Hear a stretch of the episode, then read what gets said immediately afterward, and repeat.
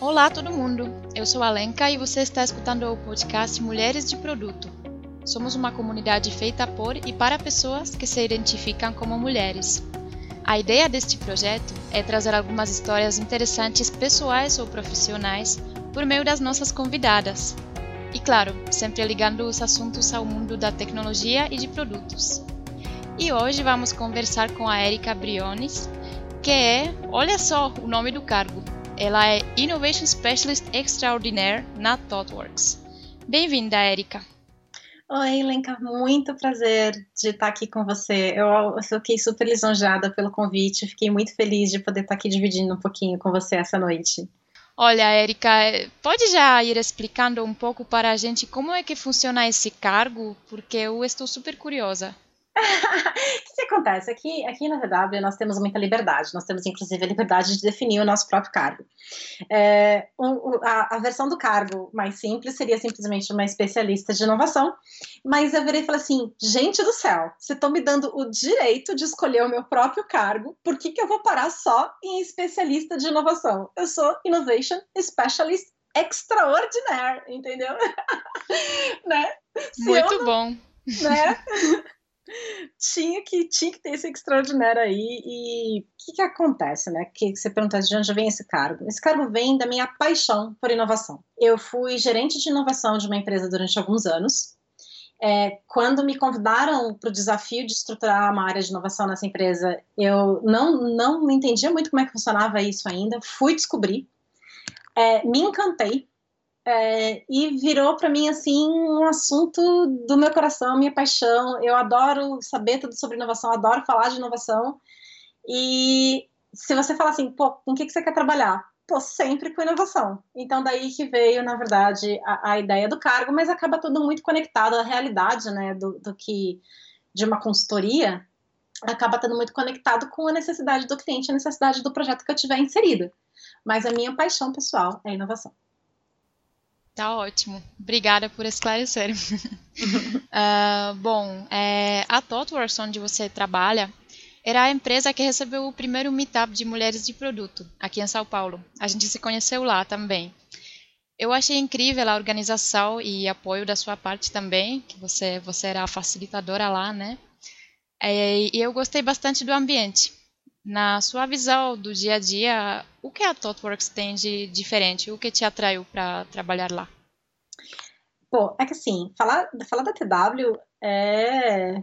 O que é a TW? A TW é um, é um monstro, assim. Se a gente for ver, é uma empresa global, reconhecida aí por excelência técnica, agilidade lean, software customizado, sempre pensando na questão de diferencial competitivo, sempre passando, sempre pensando em, em, em digital, sempre pensando em em inovação. É uma empresa super focada em inovação aqui, inclusive nossa forma de gestão é uma das mais inovadoras de vanguarda que, que a gente tem. É, o, a questão de DNA digital está super introjetada no que é CTW, é, numa escala que de outra forma, de repente, a gente não teria acesso, né? A gente está falando aí de 42 escritórios em 15 países, mais de 4.500 workers, e uma empresa que está muito conectada com uma outra forma, muito, muito associada a tudo que eu faço, que é a questão da agilidade, né? Apesar de ser uma pessoa apaixonada por inovação, eu tenho um agile heart. E se você for pensar, a gente tem aqui o Jim Highsmith, que é um coautor do Agile, do Manifesto Ágil. A gente tem aqui o Martin Fowler, que também é um coautor do Manifesto Ágil, e muita gente super importante na história da agilidade e, em termos de livros e de geração de, de conhecimento e de thought leadership.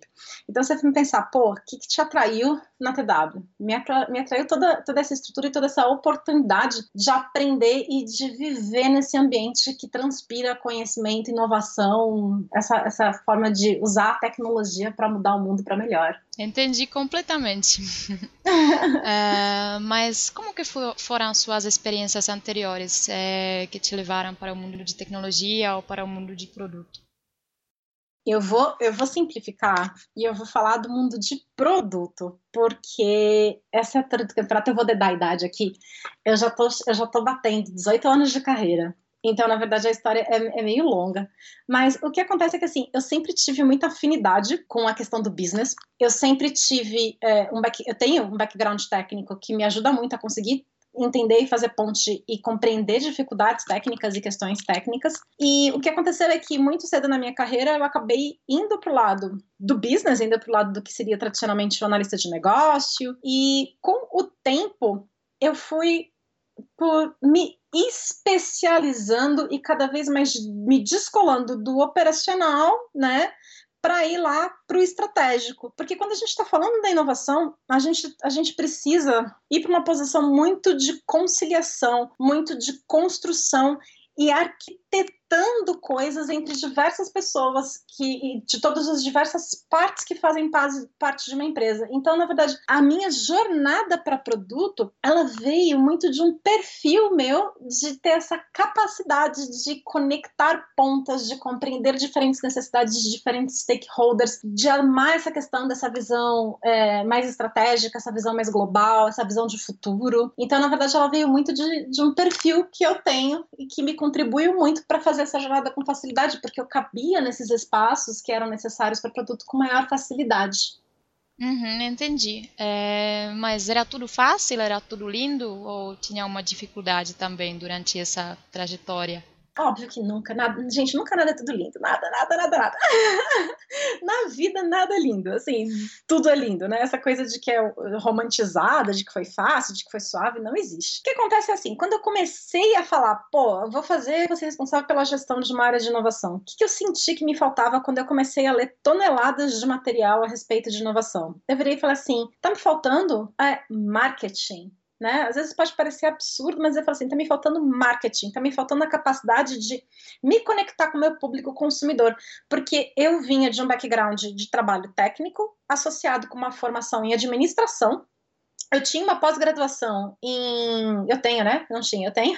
Uma pós-graduação é, gerenciamento de projetos. E aí eu virei e falei assim: tudo que eu tenho fala muito de business, fala muito de negócio, de gestão e operação de negócio.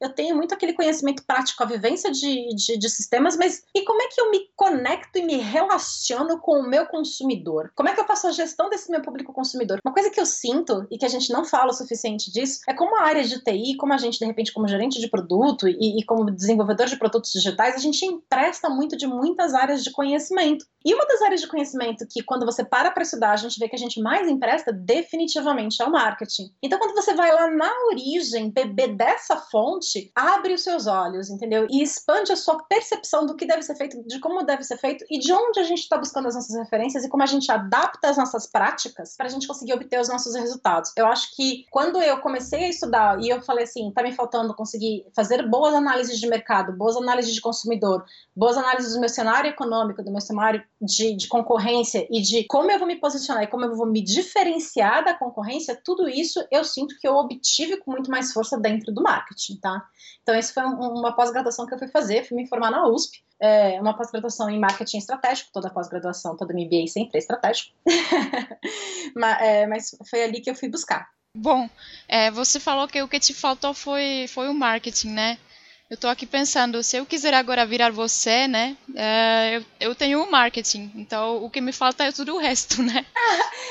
e ficar um pouquinho mais velhinha. Não, gente, aqui só, experiência ajuda, sabe? Conforme você, se você se permite envelhecer jovialmente, né? Aquela coisa assim. O que eu quero dizer com isso? A gente tem que conseguir sempre tirar o melhor dos dois mundos. Você tem que conseguir permitir que, a sua, que você aprenda com as suas experiências, mas sem ficar traumatizados por ela, traumatizada por ela. E você tem que conseguir, ao mesmo tempo, aproveitar ao máximo esse sangue novo, essa forma diferente de ver o mundo que a gente consegue obter quando a gente junta pessoas de diferentes gerações dentro de um projeto. Você vai falar assim, nossa, Erika, mas você tá com 38 anos, você tá falando como se você tivesse idosa. Dependendo da perspectiva no mundo de TI, eu já tô ficando um profissional velha. E querendo ou não, começa a passar o tempo, você, você começa a ter é, algumas condições de você julgar com menos paixão e com um pouco mais de racionalidade algumas coisas. Você consegue se tornar mais aberto a, a, a determinadas coisas do que, do que se você tá mais jovem, muito apaixonado e, e muito convicto de que você tem certezas. Então, eu, eu sinto que é uma jornada, ela é uma jornada que envolve, pô, e assim, não é só formação tradicional que te traz aqui. Eu acho que eu sou uma pessoa muito curiosa. Assim, eu tenho uma curiosidade absurda, assim. Às vezes eu vou comprar bolo numa lojinha que abre na esquina da minha casa e de repente eu tô lá discutindo o processo de logística ou a estratégia de venda deles, se obviamente eu sinto que tem espaço. É porque eu sou muito curiosa eu gosto de entender como as coisas funcionam. Eu vou na minha dentista, ela efetivamente para o procedimento para me explicar exatamente o que ela está fazendo, o que ela está colocando, como vai funcionar, como vai fechar, quais são as possíveis consequências. E, e tudo isso é porque eu sempre olho o mundo com muita curiosidade. E eu acho que essa infinita curiosidade por todas as coisas mais bobas do mundo é, uma, é um dos meus aspectos mais fortes que me permitiu chegar aqui onde eu estou hoje. Que legal, que legal. Bom, é, vamos falar então sobre o que o que te interessa mais, né? Sobre a sua paixão, sobre a inovação. Eu nunca sei muito bem onde ainda é uma coisa normal e onde já começa o que podemos chamar de inovação. O que significa a palavra inovação para você? Eu vou fazer uma coisa que eu não tinha certeza se você curtiu ou não, mas eu curto, porque, como eu disse, eu sou uma pessoa muito curiosa.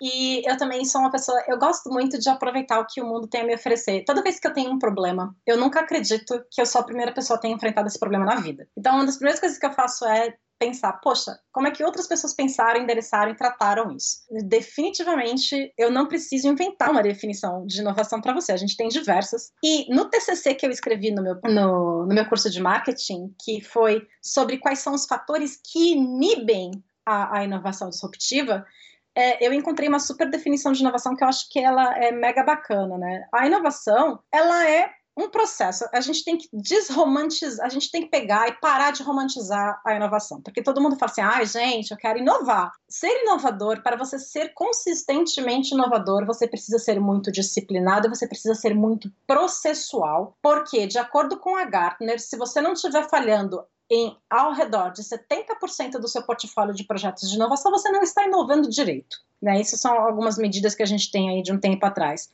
E, e a questão toda é que você precisa, através da implementação de um processo que tem múltiplos estágios, você precisa conseguir transformar essa, esse conjunto de ideias, esse conjunto de inputs que a gente recebe do mercado, do seu comercial, da sua central de atendimento, daquele seu usuário que está te xingando no Facebook, daquele seu usuário que está surtado, com razão, no Reclame Aqui, em novos e melhorados produtos, serviços e processos. Quando você mistura coisas que já existem e forma coisas novas, isso é sim uma inovação, né? E você vai fazer isso, obviamente, porque você quer conseguir competir e se diferenciar de uma forma bem sucedida no espaço de mercado, tá? É, é, a inovação, ela tem uma visão muito assim, o objetivo é você conquistar mercado. O que você tem é que são atributos que quando, que quando você está falando da inovação, você, você pode estar tá olhando para eles você está falando da natureza da inovação, que é o que a gente costuma falar, pô, é uma inovação completamente nova, você está fazendo uma pequena melhoria em alguma coisa. Você está tratando de um produto ou você está tratando de um serviço? Você está falando que é uma inovação, que você já está só fazendo do processo de geração de ideia ou você já está indo mais para o final, você já está indo na parte de implementação e fazendo teste de mercado? Como é que aquilo que você está propondo vai, vai, vai ser recebido pelo mercado? Muitas vezes uma inovação não pode ser aceita num determinado momento porque simplesmente o mercado acha aquilo absurdo, não, não faz sentido, a sociedade não aceita, né? A gente ainda pode falar quais são os meios, e foi aquilo que eu te falei, né, da recombinação de elementos para você estar tá inovando. Você vai estar tá falando de aspectos técnicos, você está falando de dinheiro, que, que, como é que você está fazendo essa sua inovação? E, obviamente, qual que é o seu objetivo ao inovar? Então, assim, a inovação ela não é um bicho simples, em nenhum sentido. Né? Então, eu acho que e, o que a gente quer mesmo é domar a inovação, e eu, e eu vou te dizer que que essa não, se fosse fácil, a gente já tinha muita gente muito rica é, vendendo processualização de, de é, é, sistematização de processos de inovação. Não é tão simples quanto parece. Certo. E aqui no Brasil você acha que tem alguns específicos, algumas. É, você já falou sobre os desafios, né? Mas tem algumas oportunidades aqui no Brasil para inovar que são diferentes do mundo? Eu acho que uma coisa que nós temos, se você for pensar em, em termos de, de nação, é, que me dá um pouco de tristeza é que no Brasil nós somos muito criativos. E eu tô falando isso sem, sem sacanagem. Assim, a gente às vezes pega pessoas com, com, quando você vê determinadas circunstâncias acontecendo ali, você não imagina como é que dá para tirar proveito de uma situação e a gente vê é, o brasileiro conseguindo se reorganizar ou surgir com uma ideia extraordinária para aquilo. Só que eu acho que a gente canaliza isso muito mal, né? A gente, não, a gente tem muita criatividade e pouca capacidade ali de, de execução. Falar de Brasil é um pouco difícil devido ao cenário é, que a gente está vivendo político econômico super complexo que a gente está vivendo nesse momento. Eu acho que a gente está vivendo no momento onde está todo mundo numa de vamos descobrir o que vai acontecer, ainda mais faltando aí menos de três meses para as eleições. Mas é um país onde a gente não tem ainda estruturas adequadas estabelecidas. Eu sei que você me falou das oportunidades, cara, mas aqui a gente tem tanta dificuldade para conseguir inovar direito. Está faltando para a gente estruturas apropriadas para permitir o empreendedorismo, né? As alavancas que, que funcionariam de uma forma que estimularia mais esse, esse, perfil. Embora eu acho que a gente esteja conseguindo mudar isso, é, a gente bem sabe que esse aqui é um país super complicado nesse sentido. Às vezes o que me dói quando a gente fala de inovação aqui no Brasil é que a gente tem tanta necessidade de inovação porque nós somos um um país do tamanho de um continente, nós temos diversas necessidades distintas é, acontecendo nesse, nesse país gigante, então a gente teria oportunidade para todo mundo conseguir ali ocupar seu espaço e trabalhar diferentes coisas. A gente tem uma porção de desigualdades sociais que a gente precisa endereçar e precisa tratar, e, e no entanto eu sinto que a gente fica patinando muito no lugar. Então não é que não dá, porque eu não sou de ir nessa vertente de ah, é tão difícil que não dá, não é isso que eu estou dizendo, nunca. Nunca. eu só estou dizendo que é realmente desafiador para quem esteja interessado em fazer isso acontecer aqui nesse país. Bom, é, eu aqui como gringa, né, no, no Brasil, eu sempre vejo muita, muita diversidade, até a coisa que você comentou, né, que muita inovação realmente nasce daquela necessidade de resolver alguma coisa ou de se adaptar, né, e eu vejo muito isso aqui, é, que tem muitas pessoas fazendo algumas coisas que eu antes não vi.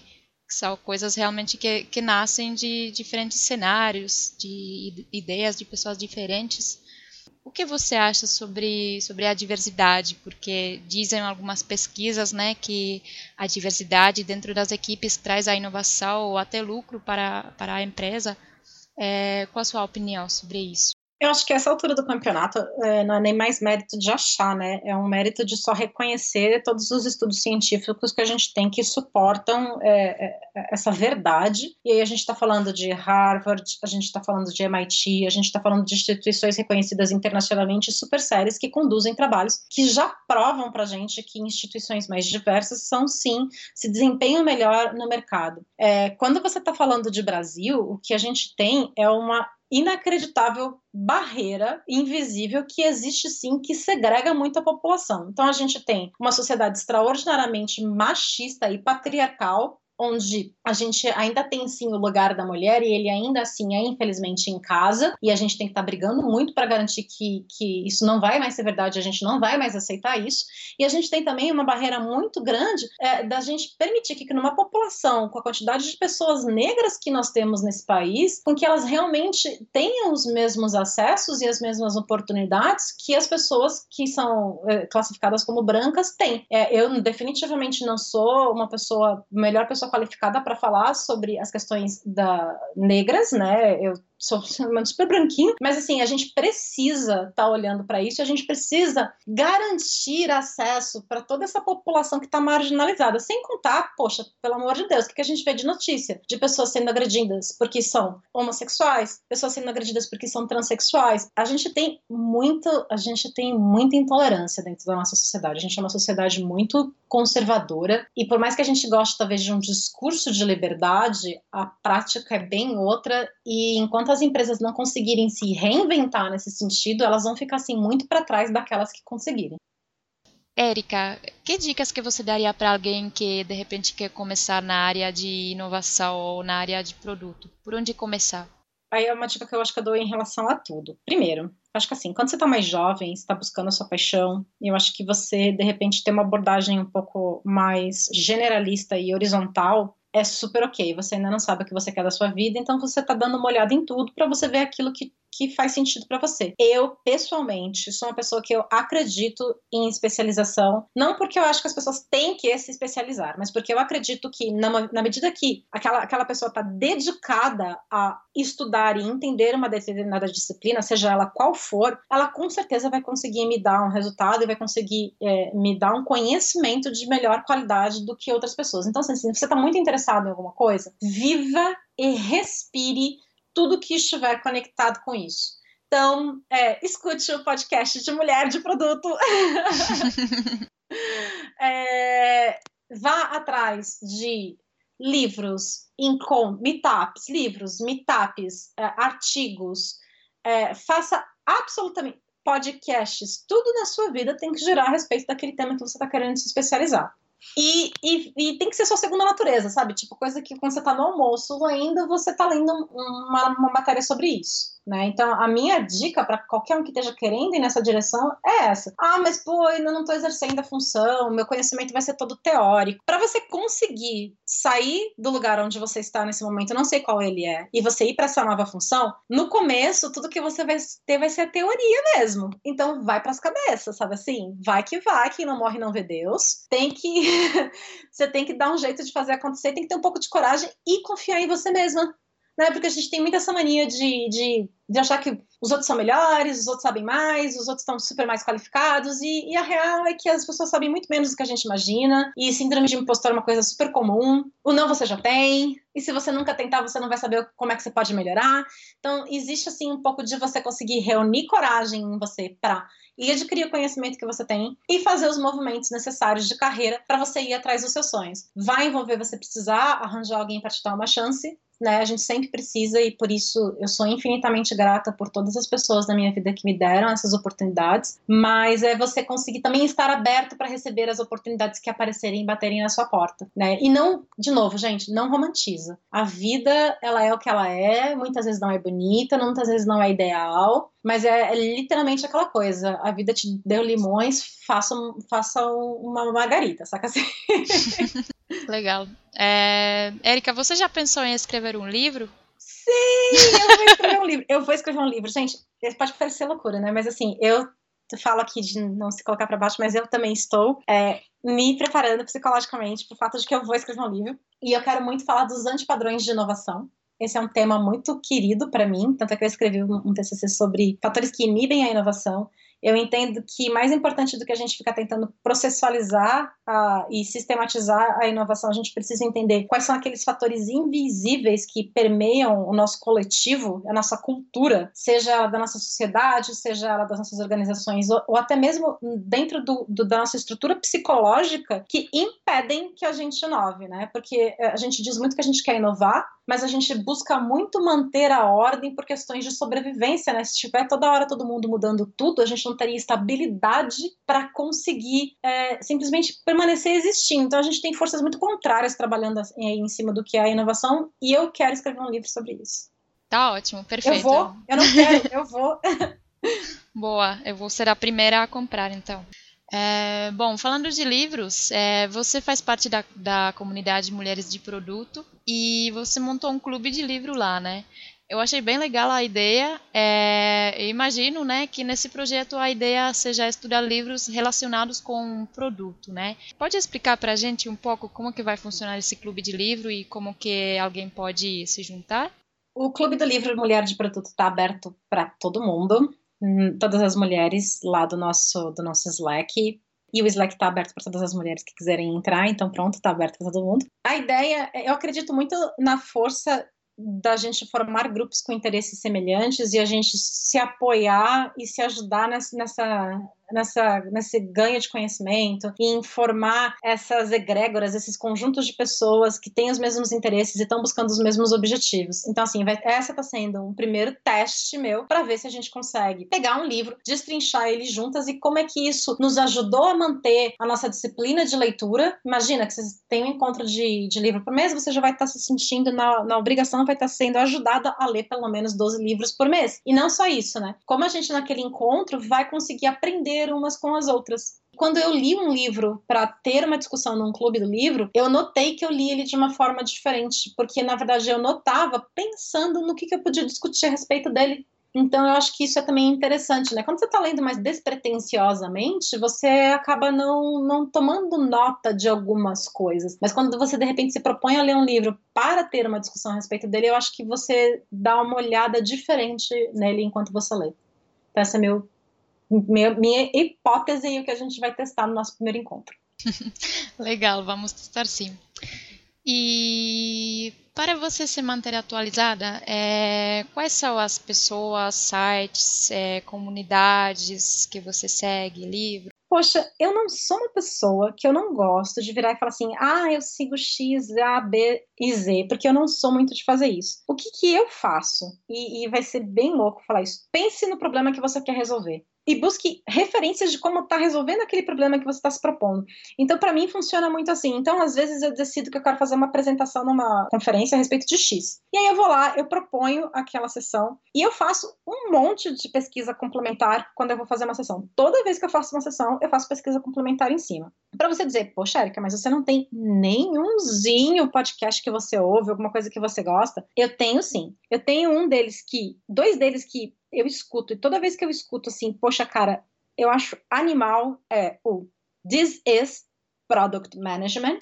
Então tem umas pessoas muito bacanas lá falando e eu gosto pra caramba. Eu também tenho um outro podcast que eu sigo, que eu gosto de escutar bastante, que é o Masters of Scale, que eu acho o máximo, ele tem vários, vários sons engraçados. Aquele ele é muito bom de conteúdo, mas ele tem a edição dele é muito engraçada, então muito divertida. Eu também sigo o The Agile Revolution e, obviamente, não deveria deixar de como seguir o do Steve Blank, né? Eu também é, escuto o podcast deles. Em termos de leitura, eu tenho uma lista de livros desse ano que eu, que eu vou querer ler. Eu posso compartilhar com vocês. Eu tenho coisas que são meio antigas, mas eu acredito muito em você não ignorar o passado, sabe? Eu acho que a gente precisa sempre manter o balanço apropriado entre o que o, presente, o que a gente conhece hoje e tudo isso, e o passado. Então, eu sou uma pessoa muito que eu não é porque um livro supostamente já foi considerado, ah, não, mas isso hoje em dia já disseram que não funciona exatamente assim, e não sei o que, não sei o que lá. Eu não deixo de ler, não. Eu vou lá e eu leio porque eu acho que é, é importante eu pegar e, e, ter aquele conhecimento, né? Então, por exemplo, quando eu fazia minha TCC, eu li, um, eu li Schumpeter, que é um cara de 1930, o cara tava escrevendo coisa já. Você vai falar assim, meu Deus, Érica, eu sei, mas eu dei uma lida nisso também. Então, assim, eu posso dividir com vocês a minha lista do Goodreads para esse ano, e eu acho que seria bacana, de repente a gente pode colocar livros. A gente tá lendo, por exemplo, agora do, do, do Marty Kagan, Inspired. Ah, com certeza a gente pode colocar a lista. Eu também estou lendo esse livro. é, que legal. Bom, vamos, vamos é, anexar essa lista. Acho que muitas pessoas vão, vão tirar bastante proveito disso. E, bom, é, quem quiser continuar essa conversa com você sobre inovação, sobre produtos, sobre tudo isso, onde as pessoas podem te achar, que tipo de rede social, social você acessa ou não, sobre que assuntos você gosta de conversar? Olha, eu estou no Twitter, meu handle é @ericabriones, meu primeiro e meu segundo nome. E, obviamente, eu estou no LinkedIn, onde a maior parte das pessoas me acessa e é super ok. E eu acho que, assim, se alguém acredita que eu posso contribuir em alguma coisa, se eu posso ajudar de alguma forma, eu tento responder a todo mundo que me aciona. Às vezes passa algum e-mail. Então, se você por acaso me mandar um e-mail e eu não responder, não é maldade. Eu às vezes só esqueço mesmo. Só me dá mais um ping que eu nunca esqueço duas vezes. Isso é, é fato. Esquecer uma é ok, eu nunca esqueço duas. Fala, pode falar comigo por lá que sempre que eu conseguir, eu puder, eu ajudo, eu tento passar referência e, pô, super aberta aí a de repente tomar um café e, pô, nos encontrarmos no meetup da Mulher de Produto. Ah, entre outras muitas coisas, eu sou organizadora do Agile Brasil. Eu gostaria de convidar todo mundo que ainda não estiver com o seu ingresso comprado para estar conosco lá em outubro na maior conferência de agilidade que a gente tem aqui no Brasil, gente. É, todos são muitíssimos bem-vindos, temos todos os mais diversos assuntos por lá, e vai ser um prazer conseguir encher ainda mais de mulheres aquele lugar. A gente tem muita, muita preocupação com diversidade na conferência, inclusive ter bastante palestrante mulher. Vai ser um prazer receber todas vocês e todos os meninos que estiverem nos ouvindo também. Legal, legal, Érica. Muito bom. Obrigada pelo convite final e obrigada por falar com você sobre esses assuntos tão interessantes. Foi um prazer, Lenka, estar com você. Eu adorei conversar, querendo falar mais sobre algum assunto, querendo de repente fazer alguma coisa com mais alguém aí, super estaria afim. Muitíssimo obrigada pelo convite. Essa foi a Erika Briones falando sobre a inovação. Eu espero que vocês gostaram da conversa tanto como eu. A gente vai ficar bem feliz com comentários de vocês, com críticas, sugestões, enfim. Este podcast é um projeto novo e a gente quer sempre melhorar. Vou deixar o nosso e-mail na descrição do episódio. Espero que possa contar com vocês. E agora o nosso recadinho final.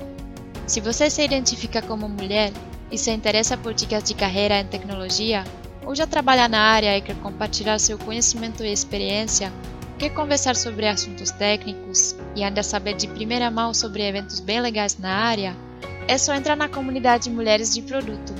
Lá rola muita troca, apoio e não faltam também oportunidades profissionais.